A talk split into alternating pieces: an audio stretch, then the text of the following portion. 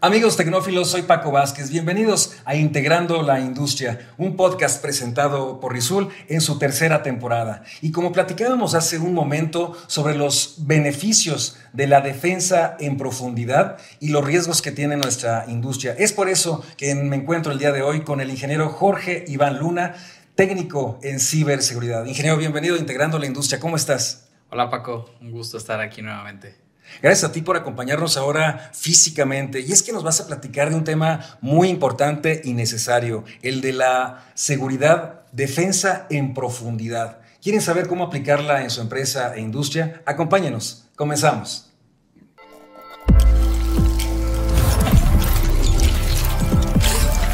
Rizul presenta Integrando la Industria. Sí, de eso se habla, de eso se habla mucho, eh, que, cada vez pues expanden los usos de la inteligencia artificial para la producción de todo, ¿no? Desde, desde eh, en la industria, eh, el tema financiero, los temas científicos, la educación, pues todo, en, cierta manera todos los servicios puedan ser complementados con la inteligencia artificial. Definitivamente que se han incrementado las aplicaciones eh, en todas estas eh, servicios eh, y, industrias, ah, empresas, y por lo tanto se han hecho más susceptibles a un ataque. Y es ahí donde, donde quiero que me platiques cuál ha sido tu experiencia respecto a los ciberataques que viven hoy en día las empresas con tantas, tantas orígenes de problemáticas a través de, la web o a través de nuestras eh, aplicaciones, los mails, en fin, ¿cómo ha sido? Yo creo que la ciberseguridad cada vez está más en la mente de todos y de manera inconsciente un poco. Yo te preguntaría, ¿tienes tu celular con alguna contraseña? Sí. ¿Qué tipo de contraseña? ¿Es número? ¿Es huella digital? Es número. Correcto. E, esa ya es implementar ciberseguridad, porque puedes a través de una contraseña, un número, tu mismo rostro. Entonces, este mensaje es tratar de homogenizarlo en todos lados, porque todos ya estamos haciendo uso de la ciberseguridad. Y también ya hemos tenido algún evento. Por ejemplo, a mí me han caído, me han llegado, mejor dicho, correos del SAT que realmente no son del SAT, ¿no? O correos de algún banco con el que ni siquiera trabajo. Entonces, ese tipo de ataques ya son muy comunes en la industria. También, ¿no? Que, que te mandan un correo y, tú les permites sin... Hay, hay una práctica que yo hice en un diplomado hace algunos meses en la que, por ejemplo, montábamos en alguna plataforma una, una, aplicación y sacábamos un link y ese link lo mandábamos por, por una plataforma de mensajería instantánea. Entonces tú con el solo hecho de darle clic, sin la necesidad de aceptar absolutamente nada, yo ya podía tener acceso a tu, a tu cámara y a tu micrófono. Y eso lo hace muy inseguro porque si eso lo trasladas a un entorno industrial, tú le puedes estar dando acceso a un equipo de cómputo que se encarga de eh, manejar o configurar el sistema de control para que alguien más tenga acceso vía remota. Entonces tú puedes ahí jugar muchísimo con ese, cambiar una línea, por ejemplo, del código del controlador del PLC y parar toda una línea de producción. Y es ahí donde, donde quiero que nos platiques a nuestros amigos tecnófilos de Integrando la Industria sobre la defensa en profundidad, porque sabemos que así como se incrementaron los usos de la tecnología para poder trabajar vía remota, para poder administrar, pues también eh, crecieron el número de ciberataques, ¿no? Recientemente sabemos que ha habido fraudes, ha habido incluso, eh, pues, eh, amenazas a empresas donde la información se está comprometida. Entonces también se han desarrollado equipos y, programas para poder eh, atacar estos ciberataques. ¿no? Platícanos de la defensa en profundidad. ¿Qué significa y cómo, cómo surge? Correcto.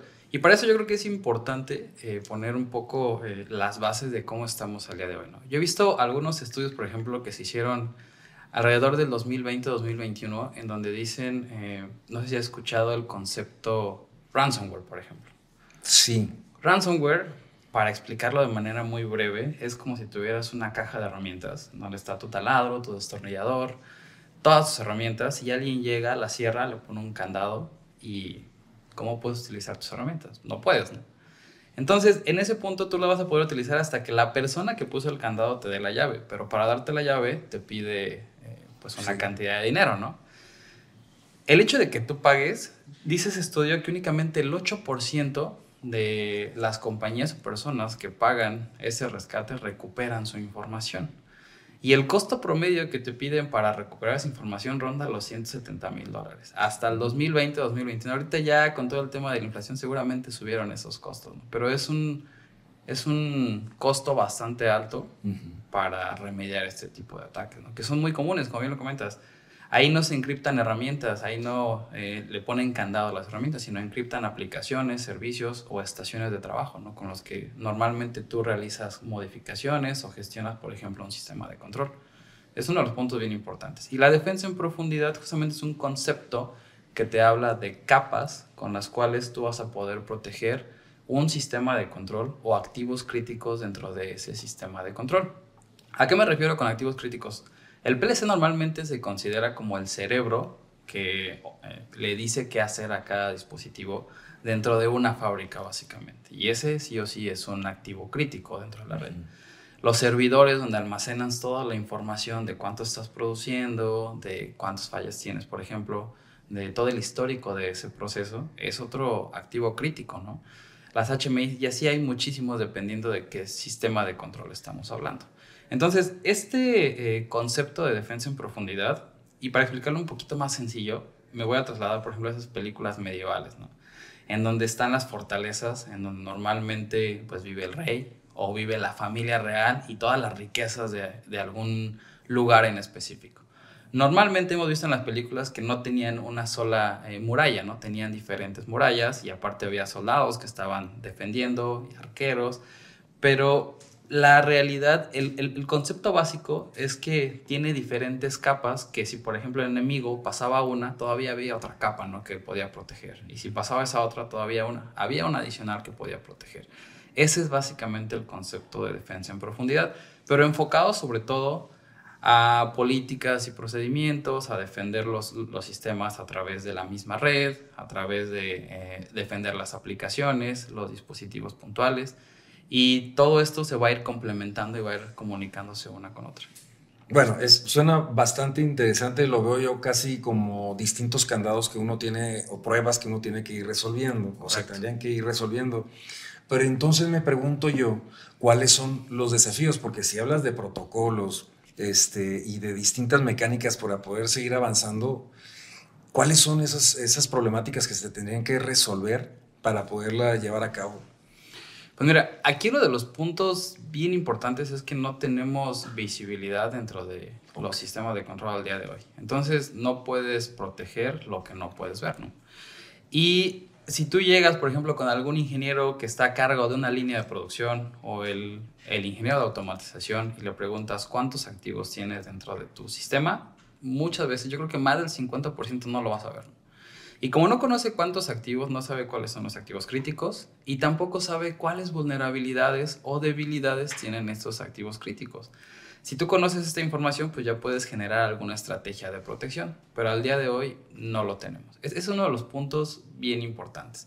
Otro es que derivado de la pandemia, por ejemplo, mm. se dio mucho el tema de los accesos remotos. ¿Por qué? Porque no era posible ir a las plantas por el tema de contagios y esto aceleró un poco esta parte y me voy a enfocar mucho a, a, las empresas que se dedican a fabricar máquinas, por ejemplo, ¿no? Que normalmente viene una máquina aquí a México que viene de Italia o de Alemania y que traer al ingeniero para que le dé soporte muchas veces no es tan costeable por tema de tiempos o por temas del mismo costo de servicio, ¿no? Entonces dan acceso remoto para realizar alguna modificación.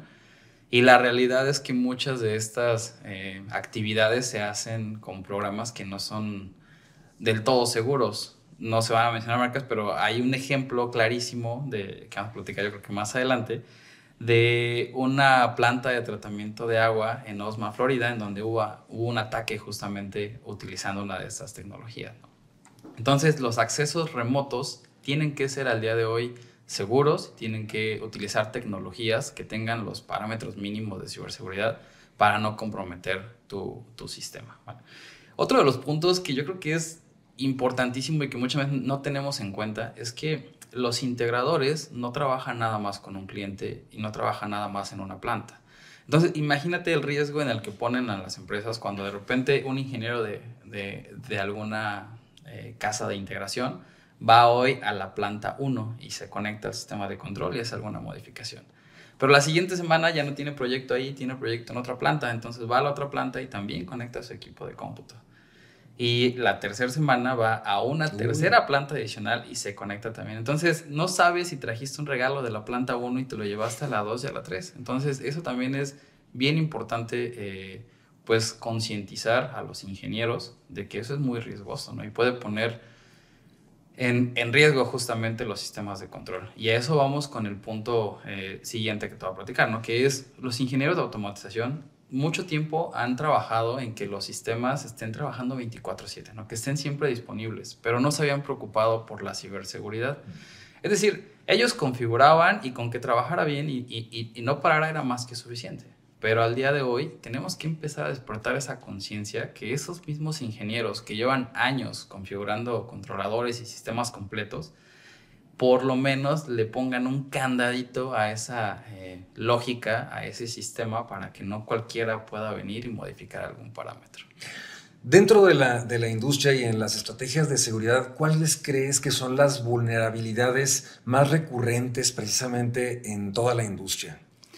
Pues yo creo que una de ellas es justamente la poca visibilidad. Eso eh, nos deriva, y ya lo habíamos platicado ahorita, que, que nos, nos impide generar estrategias robustas de, de, ciberseguridad.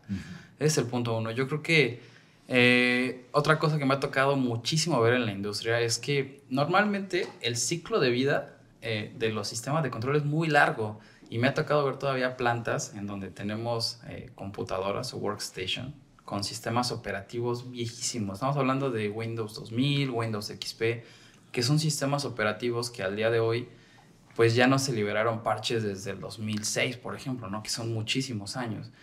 Y muchas veces cuando se logra detectar una de estas vulnerabilidades, por ejemplo, en el caso de la industria que, que se dedica al azúcar, los ingenios azucareros, tienen eh, tiempos específicos de producción. Y si empezando ese, ese tiempo de producción o esa temporada de producción encuentran una vulnerabilidad, muy difícilmente van a poder, parar el sistema para parcharlo. Tienen que esperar hasta que termine, ellos la conocen como la zafra, para poder realizar alguna actualización o alguna modificación. Entonces, todo ese tiempo, que son algunos meses, tienen que vivir con la preocupación de que tienen esa vulnerabilidad y que no la pueden cambiar porque están produciendo y porque la prioridad en los sistemas de control siempre va a ser producir antes que la seguridad.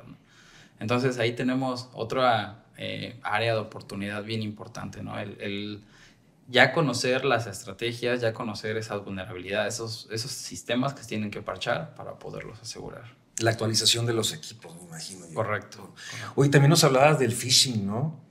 Correcto. El, mira, y lo que platicamos hace un momento, ¿no? Es muy común que ya nos lleguen o mensajes de texto o correos electrónicos de dudosa procedencia y como te comentaba, con el solo hecho de darle clic en el link puede estar dando acceso a toda la información o incluso que tengan control mismo de los sistemas, ¿no? Y eso pone en riesgo todo el sistema como tal. ¿Qué tanto pone en riesgo también la integridad física de los, de los operadores, de la gente, del personal en una empresa, este tipo de vulnerabilidades? Es una de las características más importantes de la ciberseguridad en sistemas de control, que un evento en el mundo digital, es decir, un ataque a un sistema digital, se puede ver reflejado en el mundo físico. Eh, en el 2021, específicamente el 5 de febrero, hubo un evento en Estados Unidos, específicamente en Oldsmar, Florida, en donde hubo un ataque, o un intento, mejor dicho, de ataque. Un sistema de la planta de tratamiento de agua de Oldsmar, Florida, estaba siendo alterado. En lugar, eh, bueno, estaban aumentando 100 veces la cantidad de lejía o de sosa que se agregaba a una parte del proceso. Entonces, ¿qué es lo que, qué, qué es lo que estaba pasando con esto? Al aumentarla 100 veces, esa agua se estaba volviendo tóxica, se estaba volviendo un agua envenenada. Entonces, el hecho de que se realizara ese cambio ponía en riesgo a toda la comunidad de Osmar, Florida. Y no solo eso, sino también al medio ambiente. Entonces, la ciberseguridad en entornos industriales juega un papel muy importante porque tienes que proteger los activos y sí de los sistemas de control, que es una inversión que ya se hizo. Eh, los trabajadores dentro de las plantas de producción, como bien ya lo platicamos, el medio ambiente y las personas que viven alrededor de las, de las plantas o las fábricas en este caso. Vaya que es súper importante esto que nos estás platicando, Iván, porque me imagino yo eh, la producción de, alimentos, la producción de la misma agua que es vital para una comunidad, para la sociedad, para el mundo entero, pues el agua es vida. Entonces, vaya que, tiene, tiene eh, consecuencias fatales. Un, un riesgo así. Viéndolo del lado de una empresa, ¿cuáles son los beneficios entonces de aplicar la defensa en profundidad? Yo creo que uno de los principales beneficios, y eso es importante resaltarlo, que posiblemente con lo que ya tienes puedes comenzar a robustecer la seguridad de tu sistema. Es decir, si, si eres una empresa o una planta que ya tiene, no sé, switches administrables, pues ahí ya tienes una forma de poder tú proteger tus, tus dispositivos y tu sistema per se. ¿A qué me refiero con esto? Los mismos equipos tienen la posibilidad de configurar ciertas reglas para que únicamente un dispositivo pueda conectarse y tener acceso a esa red. Y esa es una línea de defensa. En la parte de defensa en profundidad, ya mencionamos que también eh, abarca una, una, parte física, ¿no? que es eh, protección a través de, de, de, los mismos gabinetes o de protecciones eh, físicas dentro de los switches, dentro de la misma red, ese es otro punto importante. Tu mismo antivirus en los equipos de cómputo, en las workstation, también es otro nivel de seguridad. Entonces tú puedes ver qué es lo que ya tienes y nada más comenzar a orquestar de una mejor forma para que trabajen en conjunto y protejan tu sistema. Muchas veces no tienes que empezar de cero, ¿no? Con lo que ya has implementado y con la inversión que ya has hecho puedes empezar y complementar únicamente en los lugares donde todavía no tengas protegido o que pueda considerarse una puerta trasera ¿no? hacia tu sistema de control. Digamos que esos son parte de los beneficios de, de las capas de seguridad, ¿no? Correcto. ¿Qué otros, qué otros este, ejemplos nos puedes dar para, para aplicarlo eh, comúnmente en la, en la, industria? Pues mira, hay una tecnología nueva o una forma nueva de proteger los dispositivos finales que a, acá le llamamos SIP Security, ¿no? Es un protocolo más seguro de comunicación. ¿A qué me refiero con esto? Normalmente como ya lo habíamos platicado, los sistemas de control fueron diseñados para siempre estar trabajando. Entonces, nunca se pensó en la seguridad del sistema. Es decir, un PLC o un controlador entrega la información a los dispositivos como si yo te pasara sobre la mesa una hoja con algún escrito, ¿no? Cualquier persona alrededor que esté cerca puede ver esa información. Y ese es un punto importante porque hay un tipo de ataque que se llama hombre en medio, que puede agarrar esa información, ver qué es lo que trae, modificarla y regresarla. Entonces, eso hace el sistema de control mucho, muy inseguro. Lo que hace SIP Security, en este caso, es tomar esa información, ponerle un candado para que no cualquier persona, en este caso es un algoritmo de encriptación que utilizas a la salida y a la entrada del otro dispositivo para que únicamente esos dos dispositivos puedan saber qué es lo que contiene este, este dato, ¿no? esta información. Ese es uno de los puntos bien importantes. El otro es, platicábamos que alguien puede tomar esa información, modificarla y enviarla nuevamente. Entonces ahí ya no estás tú eh, asegurando la integridad de la información, que lo que se mandó es lo que va a llegar del otro lado. Entonces este mismo eh, protocolo SIP Security hace que, bueno, te permite validar la integridad de esa información. Asegurarte que si la información que llegó del otro lado no es la misma que se envió de este lado, pues ese paquete va a ser desechado, ¿no? Claro. Y también asegurar la identificación de dispositivos, que nos aseguremos que estos dos equipos sean los que nosotros estamos declarando que se deben de comunicar. Si alguien se quiere meter en medio con otro dispositivo, no lo va a reconocer y no le va a empezar a generar esa, ese canal de comunicación. Entonces, este es un nivel de protección que, tomándolo desde el punto de vista de la defensa en profundidad, te vas de afuera hacia adentro. Afuera tenemos las políticas y procedimientos, es decir, generar, por ejemplo, usuarios eh, con perfiles específicos de acuerdo a la actividad que realicen dentro de la empresa. Bien capacitados. Exacto, bien capacitados y que únicamente si tú, por ejemplo, te dedicas a modificar la lógica de los PLCs, únicamente vas a tener permiso de modificar la lógica de los PLCs. Si tú te dedicas, o si otra persona se dedica a gestionar la red, únicamente va a tener acceso a la parte de la gestión de la red. Y ese usuario se va a generar con ese perfil y se le va a asignar una contraseña que posiblemente la política te diga que tiene que tener letras mayúsculas, letras minúsculas, números, algún carácter especial, eso no. Y se va a cambiar, por ejemplo, cada mes, cada dos meses, dependiendo lo que diga eh, la política, ¿vale? Ese es un punto. Vámonos más hacia adentro. El siguiente punto es la seguridad física. Ese, por ejemplo, lo podríamos lograr a través de tener cuartos de control o gabinetes, que es donde se almacenan o donde se instalan todos los controladores y demás periféricos, con las cerraduras de manera correcta. Eso va a ser otro punto bien importante y es un tema de seguridad física, que no cualquier persona pueda tener acceso a esos gabinetes o a esos cuartos de control. El siguiente nivel es la protección a través de la red. Aquí es donde hablamos de los famosos firewall, que son muy conocidos, Y que son otros dispositivos que puedes generar tú reglas, políticas y, y demás, este, pues sí, políticas realmente para poder proteger los sistemas de control. Ese es proteger la red a través de la red como de manera más conocida, también hay otras tecnologías como IPS que yo creo que podemos hablar en algún otro episodio. Más adentro tenemos todavía la protección a través de los equipos de cómputo o workstation, que eso lo hacemos a través de los antivirus, por ejemplo, ¿no? Y también ahí juega un papel fundamental la protección de las aplicaciones. Normalmente tenemos una computadora en donde se montan los software para configurar o modificar las lógicas de los controladores esos software o esas aplicaciones también tenemos que protegerlos, ¿vale? Y más adentro tenemos la protección a nivel dispositivo, que es lo que platicábamos, el SIP Security. Entonces, todas esas capas se van a ir complementando, porque aquí es bien importante decir que no hay un sistema de control que pueda ser 100% seguro y no hay una sola tecnología que pueda proteger todo el sistema de control. Entonces, es importante considerar las diferentes capas y niveles que vamos a ir eh, implementando para robustecer y para acercarnos lo más que podamos al 100% de un sistema que se pueda considerar seguro. Y precisamente con esto que nos dices, ingeniero, ¿existe una solución mágica para garantizar la seguridad de nuestra empresa, en nuestra industria?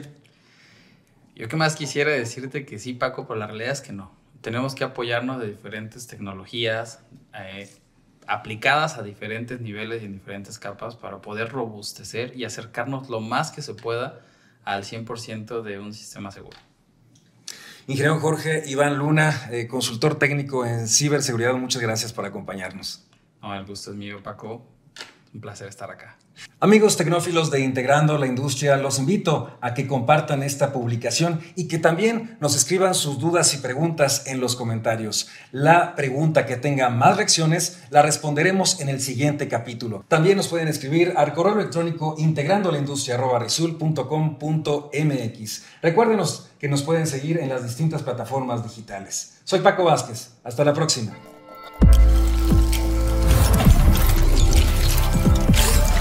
Rizul presenta Integrando la Industria.